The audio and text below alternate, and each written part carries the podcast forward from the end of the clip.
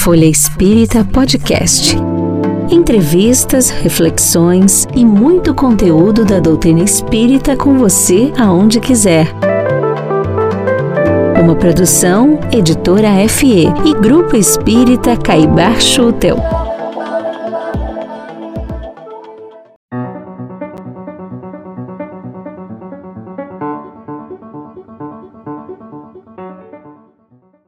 No dia 22 de outubro, teremos o primeiro turno das eleições no Brasil. Este é sempre um momento muito importante para a nossa democracia. Infelizmente, temos visto que toda a polarização deste momento político tem contaminado também as casas espíritas. Por isso, neste momento tão importante da nossa política, a equipe da Folha Espírita decidiu trazer os principais trechos da live O Espírita e a Política, em que o Dr. Marcelo Nobre contou um pouco de como a política esteve presente na sua vida desde a infância. Ele vai nos lembrar da postura de espíritas políticos como o Dr. Bezerra de Menezes e nos traz importantes reflexões que temos que ter como espíritas. O Dr. Marcelo Nobre é expositor espírita, advogado, ex-conselheiro do CNJ, o Conselho Nacional de Justiça, e é filho da nossa querida doutora Marlene Nobre e do doutor Freitas Nobre, que teve uma importância muito grande na nossa história política e na redemocratização do país. A gente vai trazer aqui os principais trechos da live na verdade, a parte em que o Marcelo fez sua exposição, mas trata-se de uma live muito rica que está disponível na íntegra no site e no aplicativo da Web Rádio Fraternidade e também no YouTube. Vocês podem procurar lá na Rede Amigo Espírita TV, no canal da Rede Amigo Espírita TV. O nome dela é esse mesmo, o Espírita e a política. Esse programa ele é apresentado pelo Luiz Ruas. Ele é do Centro Espírita Caminho da Luz e trouxe momentos de discussões muito ricas. É uma live que tem quase duas horas de duração. Então eu convido a todos a assisti-la na íntegra, ou lá no site, no aplicativo da Web Rádio TV, é, desculpa, da Web Rádio Fraternidade, ou, como eu disse, no canal da Rede Amigo Espírita TV. Vamos então ouvir o Marcelo e ele vai começar contando a experiência dele na política desde a infância dentro da sua casa.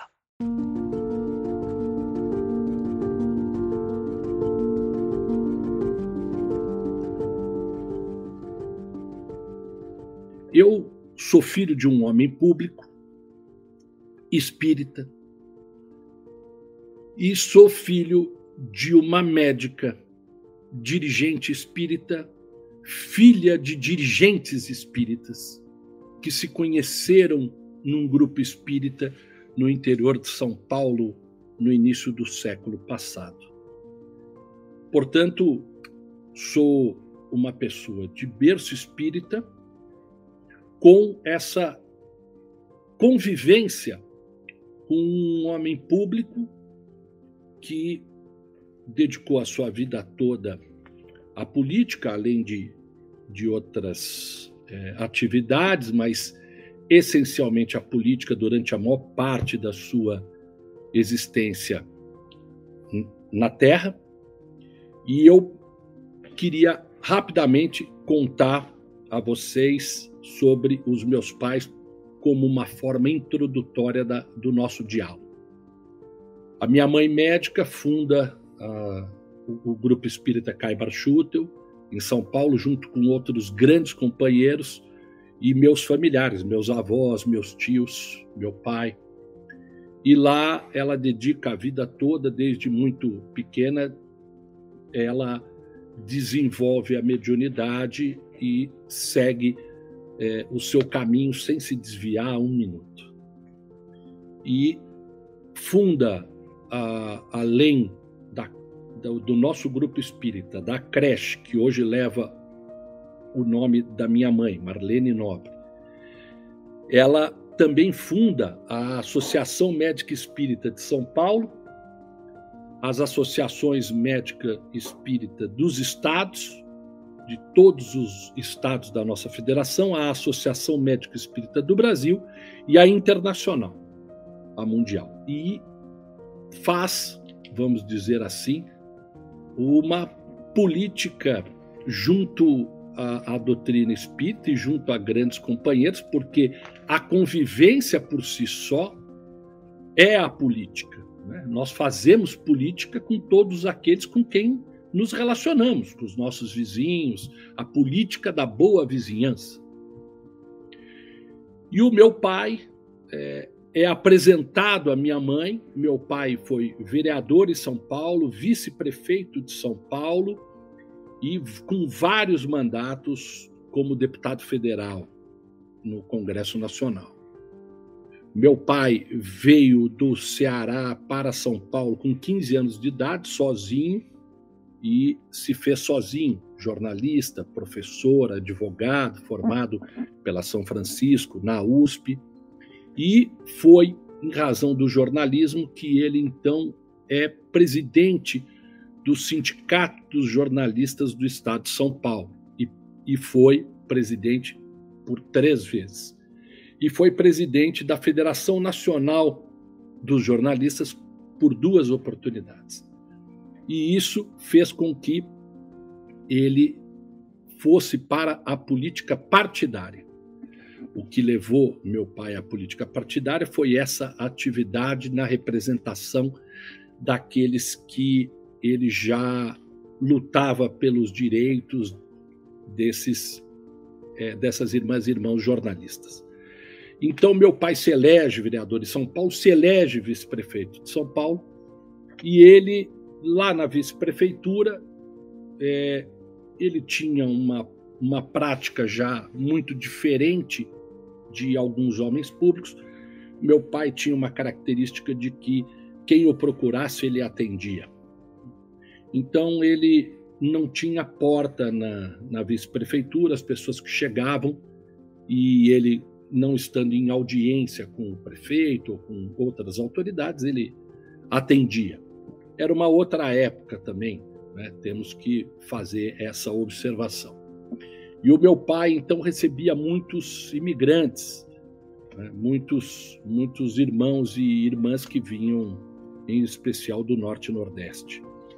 E como ele tinha uma característica de ajudar, ele sempre pensou que não era com dinheiro que ajudava aqueles irmãos e aquelas irmãs que ali chegavam. E ele tinha então caixa de sapato para que pudesse é, aquele que procurava ali algum é, proveito econômico que pudesse trabalhar e ganhar o seu dinheiro e assim ele ajudava os que procuravam e assim ele foi ajudando até que certa feita um dirigente espírita de São Paulo procurou, porque buscava uma isenção municipal para o seu grupo espírita. Um grupo espírita muito famoso em São Paulo, que é o Grupo Espírita Batuíra.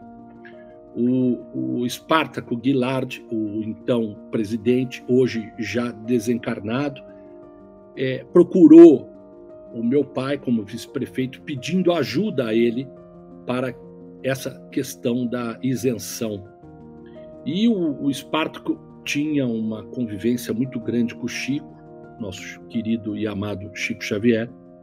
E o meu pai, então, conheceu a obra desse centro espírita, ajudou na isenção do tributo municipal e o Espartaco procurou meu pai para agradecer e perguntar ao meu pai o que, que ele gostaria de de, de, de ter como. O que, que eles poderiam fazer pelo meu pai como agradecimento.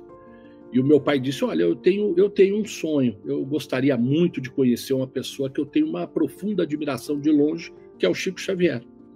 E o Espartaco então se propôs a, a levar, é meu amigo, eu, eu me proponho a levá-lo para apresentar ao Chico. Levou meu pai ao Chico, meu pai ficou naquela fila imensa o Chico sorrindo para o meu pai. Quando meu pai se aproxima, Chico chama meu pai pelo nome, diz que Emmanuel estava lá e que ele tinha que apresentar. Freitas, essa é a Marlene, Marlene, esse é o Freitas. A minha mãe fazia medicina à época na Universidade Federal de Uberaba e era secretária do Chico. E foi assim que meu, meus pais se conheceram. Meu pai se, meus pais se conheceram pelas mãos abençoadas de Chico Xavier. Meu pai e minha mãe fazem a existência sempre com base na doutrina espírita, no trabalho no grupo espírita, e o meu pai sempre com as atividades políticas. É, naquele momento que meu pai e minha mãe se encontram e se casam, é, logo depois da formatura da minha mãe, é, meu pai, que era, como eu contei, vice-prefeito de São Paulo e candidato natural a prefeito, ele é, não consegue ser candidato a prefeito porque vem o golpe militar.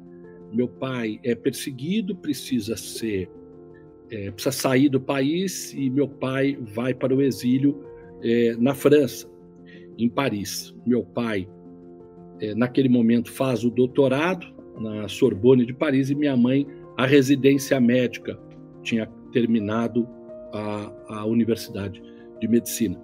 Meu irmão já tinha nascido, vai com os meus pais. Eu sou concebido lá e meu pai e minha mãe, neste momento, não aceitam que o filho nasça fora da pátria. Minha mãe volta ao Brasil, é, grávida e próxima do parto, do meu parto, entra no Brasil com o nome de solteira. É, como ela era médica, tinha amigas e amigos médicos e enfermeiros, e ela me tem num hospital afastado de da, da capital e eu, eu, junto com meu avô e, uma, e grandes amigos e eu então ao nascer fico com uma tia avó e minha mãe em seguida volta para Paris até a gente se reencontrar quando meu pai, minha mãe e meu irmão retornam do exílio. Essa é, é, é o início da minha história e do meu convívio diretamente durante toda a minha existência com a doutrina e a política partidária. Meu pai, é, participei com meu pai de várias campanhas. E é, não é fácil, e todos sabem disso, que uma pessoa saia da sua casa e vá votar num determinado candidato. Conseguir é, fazer com que o eleitor é, tenha conhecimento sobre quem é aquela pessoa, não é fácil fazer é, essa situação ficar muito clara sobre quem é. Né? Imaginem naquela época, então, que nós não tínhamos tudo que temos hoje, né? Não existia internet, não existiam tantos canais de televisão, não existia telefone celular, WhatsApp, nada, nada disso. Então era muito mais difícil, realmente. Era um jornal impresso, era o boca a boca. Né?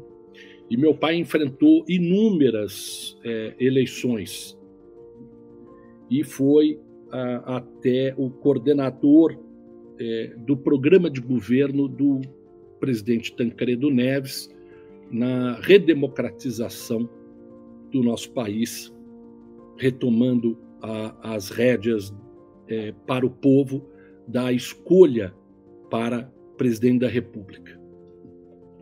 Então eu convivi muito é, com as eleições, a política partidária e o, o grupo espírita, de onde eu nunca me afastei, sempre estive. Meu pai nunca permitiu, e essa é a minha escola, que fosse entregue e ele era fundador do grupo junto com a família, que fosse entregue um panfleto dele dentro do grupo espírita, que um cartaz dele fosse grudado no poste na frente do grupo espírita ou na creche, no atendimento àquelas nossas irmãs e irmãos tão necessitados que temos aqui, nossa creche Lar do Alvorecer, Marlene Nobre, que tem 60 anos. Meu pai nunca permitiu, nunca deixou, minha família também nunca fez dessa forma. É, a política, a, a campanha as campanhas do meu pai. Não é fácil um espírita ir para a política.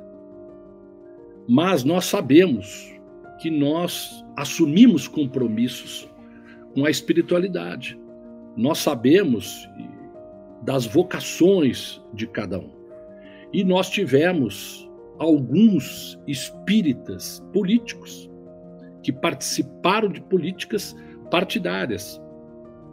Alguns, dentre eles, o presidente da Federação Espírita Brasileira, o nosso querido Dr. Bezerra de Menezes, que definia a política como a arte e a ciência de fazer o bem para todos. O espírita convicto, aquele que trabalha, que divulga e que busca é, agir e, e que, com que as suas ações sejam de acordo com o que a doutrina nos ensina, busca fazer exatamente a melhor forma de atuação de um homem público frente ao seu povo, que é como a definição de Dr. Bezerra, a arte e a ciência de fazer o bem para todos. Isso é a política. A política mudou muito, é, apesar dela durante todo a, a existência desde os primórdios, desde o início, e o nosso professor Ailton Paiva é, tem um livro sobre isso, profundo, e vai às raízes de todas as questões, sabe? E nos ensina que a questão material é muito difícil junto com a política, porque não é fácil para nós que estamos aqui encarnados e que temos inúmeros compromissos, é, conseguir vencer também é, essa, vamos dizer assim, relação do poder e do dinheiro. Isso não é para qualquer um, não é para qualquer um. E nós, é, cada um de nós, tem histórias para contar de pessoas que conhecem e que sabem que foram para a política já com esse intuito equivocado, errado, totalmente desvinculado do que a política verdadeiramente é, que é a arte e a ciência de fazer o bem para todos.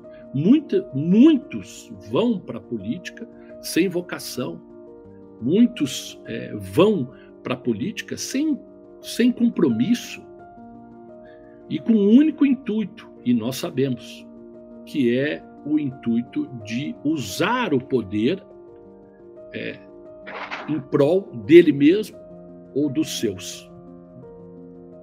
Não é fácil, não é fácil, e a gente precisa reconhecer que nós estamos encarnados e que nós nas, por estarmos na Terra, que não é, e sabemos disso também, o planeta mais evoluído, que nós somos cheios de erros.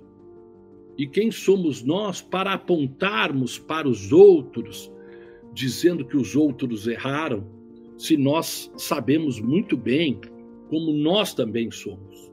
Mas nós estamos com compromisso de mudar. Nós temos a consciência hoje que a doutrina espírita nos traz do compromisso que nós temos com o não errar, ou o errar menos, ou o fazer diferente.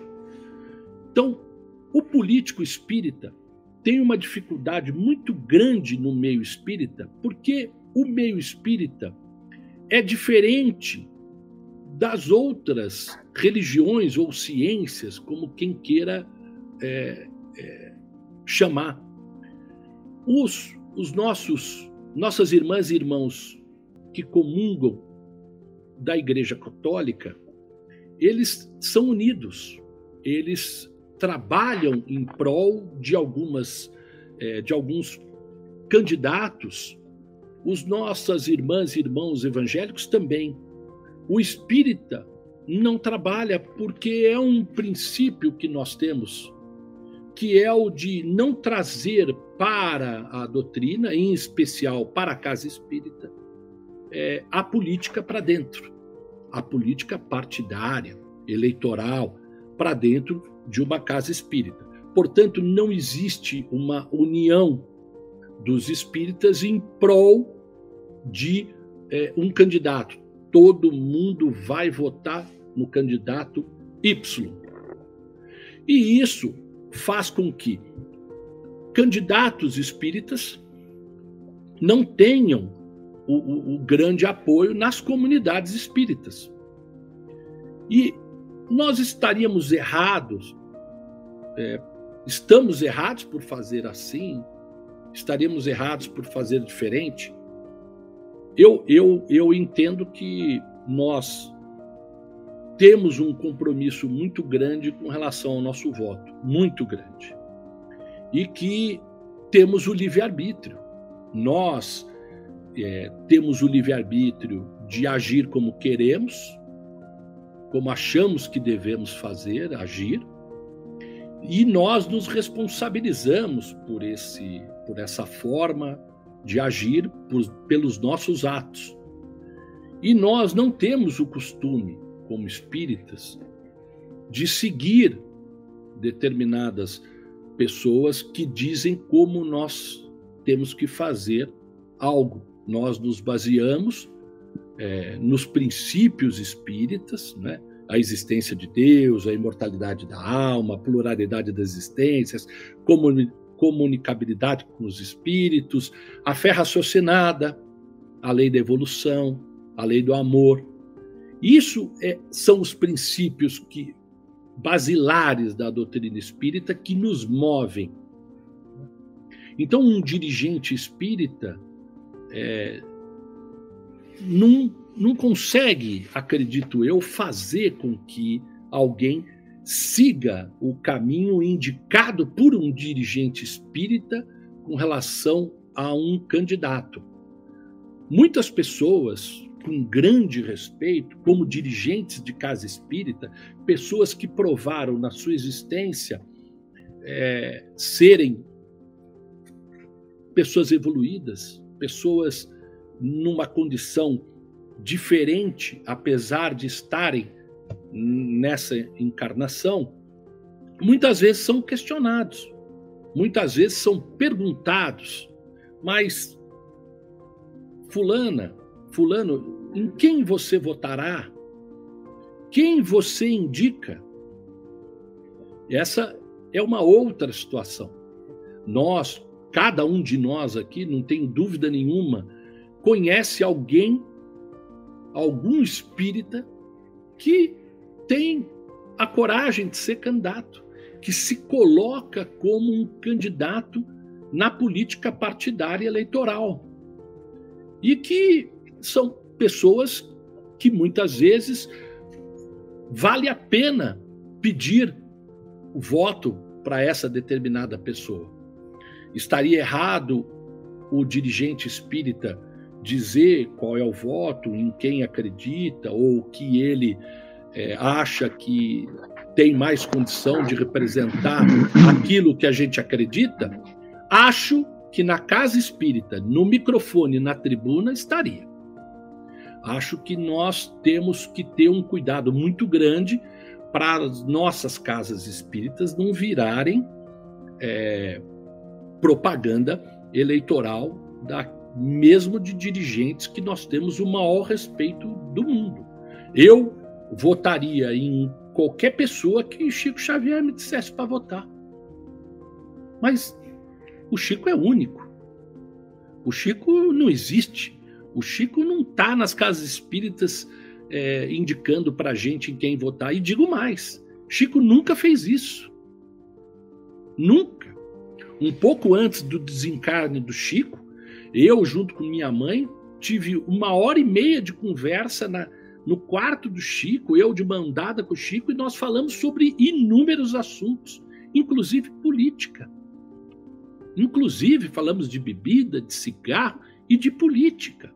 E o Chico ali conversou sobre política comigo e com a minha mãe. Aonde eu ainda jovem, muito jovem, perguntava algumas grandes dúvidas para o Chico. E o Chico ali conversou com a gente, mas eu nunca vi o Chico. Primeiro, não receber qualquer tipo de homem público ou de mulher que fosse candidata a qualquer cargo público. O Chico recebia a todos. Mas eu nunca vi o Chico, seja na casa espírita ou mesmo fora, dar alguma palavra no sentido de indicar voto para esse ou para aquele. O que eu vi, e isso é, eu tenho até hoje, é o Chico psicografando uma carta de Bezerra de Menezes para o meu pai, estimulando meu pai, incentivando meu pai, dizendo para ele da importância da continuidade da luta que eles, os espíritos, estavam junto com ele para essa caminhada e essa luta. Então, no meio espírita, é, nós não temos essa característica da união de todos os espíritas em prol de uma candidatura, de um candidato. E é louvável, porque nós temos o livre-arbítrio, nós não seguimos é, ninguém, nós seguimos a nossa consciência e nós temos e sabemos que nós teremos responsabilidade pelo voto. E hoje a, a, a nossa comunidade espírita está muito dividida, em especial com relação aos dois candidatos mais bem colocados né, na intenção de voto para a presidência da República. Hoje a, a nossa comunidade espírita está dividida. O que, o que me dói, o que me machuca é ver é, grandes personagens da doutrina espírita é, brigando, forçando a opinião daqui ou dali e não compreendendo e não respondendo e não aceitando e não respeitando e não aceitando a opinião do outro. É? A verdade se limita só ao olhar dele. Então ele acha que ele tem que ser respeitado, ele acha que ele tem que ser ouvido, mas ele não respeita e não ouve o outro. Cada um vê de uma forma, cada um enxerga de um jeito, mas é, essa essa verdade de cada um é muito difícil de administrar. E isso está sendo muito ruim no meio do, do da, da, inclusive das casas espíritas. Nós, nós eu, eu, eu não tenho dúvida de que isso está acontecendo em todas as casas espíritas, inclusive na nossa. E eu tenho visto isso e eu tenho tentado, da, da melhor forma possível, distante daquilo como eu vejo e que eu acredito em termos de, de eh, país hoje, de, de melhor caminho, é, independentemente disso, eu tento é, afastar para dizer para os companheiros de, de, de, trabalho no nosso grupo espírita e na nossa creche que isso não, não nos pertence em termos de casa espírita, que nós não podemos fazer, fazer disso uma desunião. Nós precisamos estar unidos no, no compromisso e no trabalho que nós temos perante o próximo, de ajuda, de, de fazer o que, o que é possível fazer. Mas eu tenho ficado muito triste com, com o que tem acontecido. E grandes amigos espíritas estão parecendo para mim com um grande desequilíbrio, porque a pessoa está envolvida totalmente numa determinada verdade dele, de um determinado candidato, e ele briga por isso, e ele rompe com com o próximo que não pensa como ele. E isso a gente não pode aceitar e admitir dentro de uma casa espírita. Nós, nós sabemos, é, ninguém é perfeito e está numa condição elevada. Nós estamos na Terra buscando evoluir, tentando melhorar.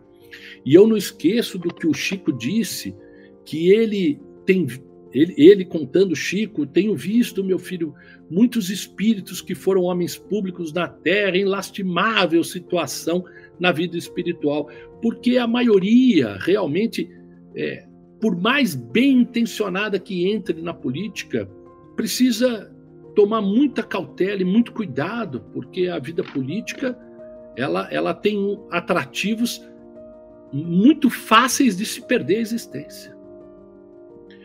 Não é fácil ser político e por isso que todos nós temos que orar para todos aqueles que se dispõem, aqueles que têm coragem de ir para a política, porque realmente é muito difícil né, alguém ter a coragem, o desprendimento de ir é, ser candidato, buscar votos, se eleger.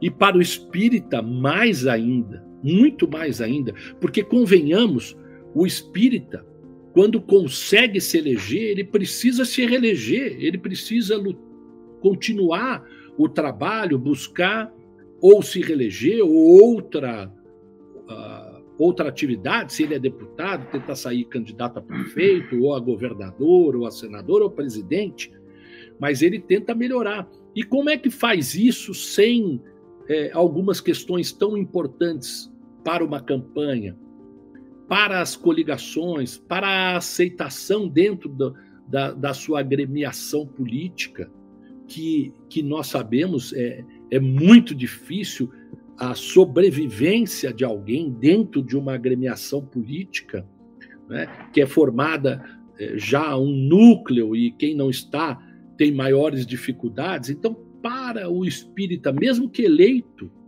para ele, dentro de um Congresso Nacional, como essa eleição agora, ele é fundamental, porque a visão espírita, estando na comissão de educação, estando na comissão de transportes, estando na Comissão de Constituição e Justiça, estando ali também participando da elaboração de todas as leis que dizem respeito ao nosso povo e à nossa pátria, ele tem um papel fundamental. Ele consegue inserir uma visão diferente. E é assim que a gente cresce, é com a diferença, com a diversidade. E nós não podemos recriminar determinados candidatos ou candidatas. É, o nosso, o nosso povo é muito diversificado e todos merecem representatividade. E nós precisamos que aqueles que não pensam como nós, que não são como nós, estejam também lá representados por quem corresponde ao como eles pensam, para o debate de ideias, para a melhor formação da melhor lei para nós. Pensando como país, pensando como povo. Agora, nós não podemos nos afastar de uma certeza. Hoje, faltam quadros extraordinários na política é muito difícil alguém que tenha a coragem de se colocar como candidato de forma séria, de forma séria, é? para fazer o bem. É muito difícil, não é algo fácil para essa pessoa, porque o custo é muito grande. E o problema da falta de quadros é esse que nós estamos tendo. Nós temos é, já faz algum tempo os mesmos nomes. Nós temos já faz algum tempo algumas pessoas que tentam ingressar na política por situações é, momentâneas, mas que não têm vocação, não são pessoas vocacionadas. E, e aí eu entro naquele aspecto da educação. A educação ela é fundamental para um povo, inclusive para a política. Porque uma pessoa preparada é a que vai fazer o melhor debate, é a que vai trazer novas ideias, é a que vai colaborar e ajudar a fazer com que as nossas leis sejam as melhores, sejam as mais modernas, olhando para frente. É, é, é, muito difícil nós, a evolução que nós temos como sociedade, estar correspondido ao mesmo tempo à lei que é feita. Né? Porque a lei tem o seu processo legislativo, ela demora para acompanhar a evolução da sociedade. Por isso que o Poder Judiciário muitas vezes decide determinadas questões que avançaram na sociedade, mas ainda não tem ali a convergência dos diferentes para um projeto de lei que trate sobre aquele tema. Então, tratar do, do, do o espírita e a política é algo muito difícil. É algo muito difícil. Hoje mesmo, todos nós que aqui estamos, talvez não tenhamos todos os candidatos pensados para a eleição que se aproxima. Quem será aquele que nós depositaremos o nosso livre-arbítrio, a nossa responsabilidade no voto? Em alguém que fará a discussão no Congresso Nacional, que fará uma, um, apresentará projetos de lei, participará da aprovações de projetos de lei. Muitos de nós talvez não tenham ainda uh, um candidato a deputado estadual, deputado, eh, federal, estadual. Então, não, não é fácil para nós, eleitores, em especial os espíritas, com todas as consequências que nós temos, da consciência que temos de ser espíritas, de conseguir encontrar aquele que a gente tem absoluta tranquilidade e confiança com relação ao depósito do voto, ao depósito da nossa confiança naquele que nos representará perante o Congresso Nacional. E o Brasil, hoje, infelizmente, está no âmbito federal da presidência da República, num conflito muito grande, antagônico, e a, a falta de quadros não trouxe nenhum nome que fizesse com que todos tivessem uma grande confiança, uma tranquilidade de entregar o Brasil na mão daquele que mais confiasse. Nós temos hoje uma dificuldade. Como eu disse, muitos, muitas irmãs e muitos irmãos nossos na casa espírita estão brigando por conta disso. Porque tem a absoluta certeza que um representa uma coisa, que outro representa outra coisa, e com isso brigam entre si. E isso não pode acontecer numa casa espírita. Isso nós temos que realmente é, afastar da casa espírita. Não pode, de forma alguma, a agressividade é, é uma forma de não ter razão. Você não, não, não, não impõe a sua ideia pela força. E aquele, aquela irmã e aquele irmão que é, vem com uma certa agressividade dizer que a verdade está com ela quando o outro não pensa igual, não pode prevalecer. Principalmente em nós espíritas. Ninguém, como eu já disse aqui uh, bastante, ninguém é dono da verdade. Né? Temos que respeitar a opinião dos outros. Até porque nem sempre todos estão no, na mesma condição condição evolutiva, condição de compreensão, condição, várias condições. Então, nós temos que respeitar a forma como irmãs e irmãos enxergam isso. Eu posso até lamentar muito.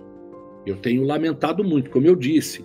É, a minha história é uma história dura, difícil, onde eu, no início, por conta de ditadura militar, fiquei afastado dos meus pais. Minha mãe entrou no Brasil para me ter é, com o nome de solteira, então, assim, tem coisas difíceis para mim para encarar determinadas opiniões, determinadas atitudes. É muito difícil.